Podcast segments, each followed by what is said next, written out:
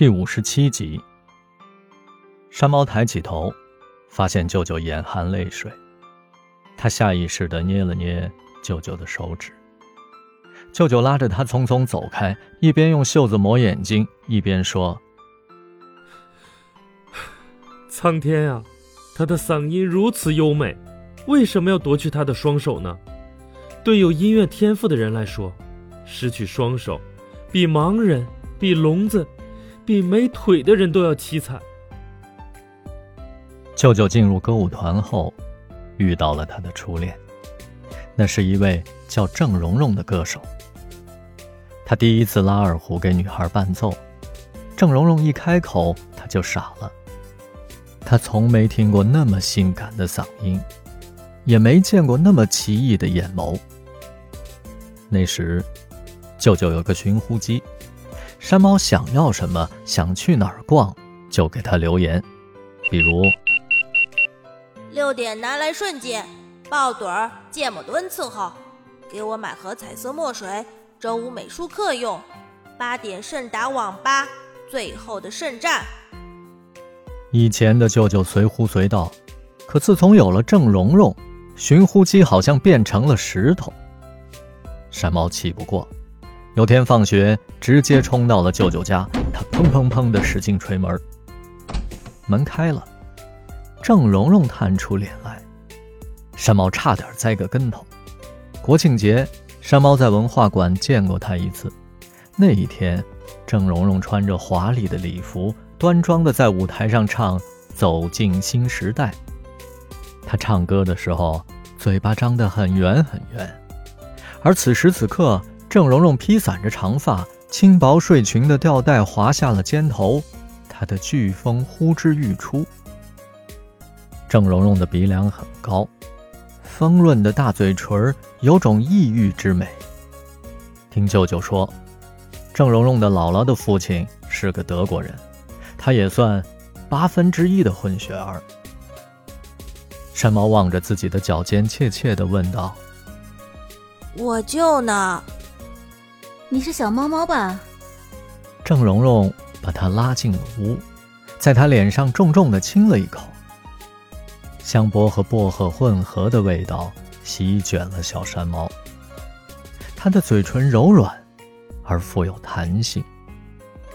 小时候因为长相可爱，小山猫常被女人们亲吻，但这次不一样，它体内触电般的颤动了起来，仿佛有股蓬勃的力量。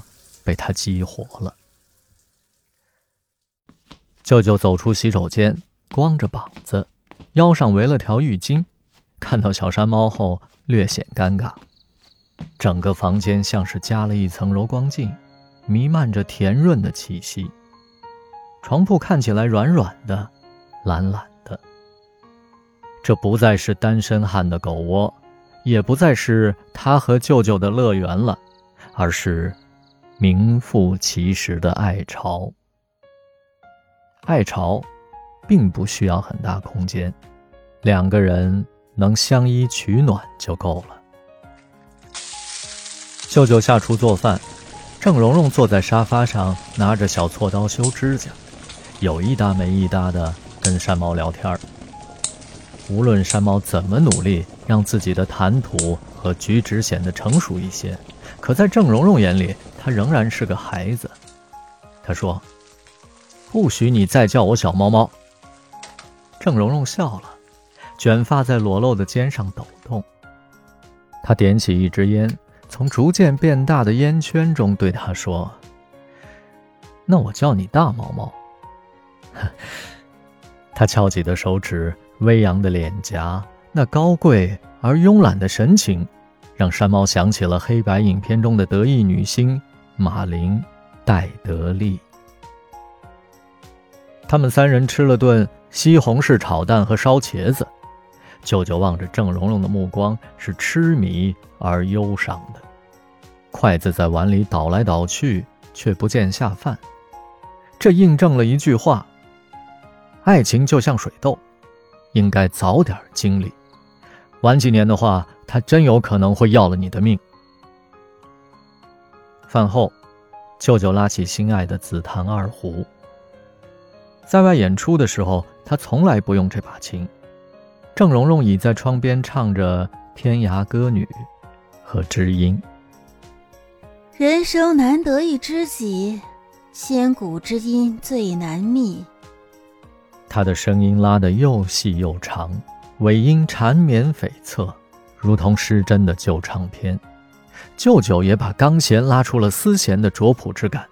他按指轻柔，半虚半实，低沉时像一匹老马在呜咽。他们在彼此的目光里融化。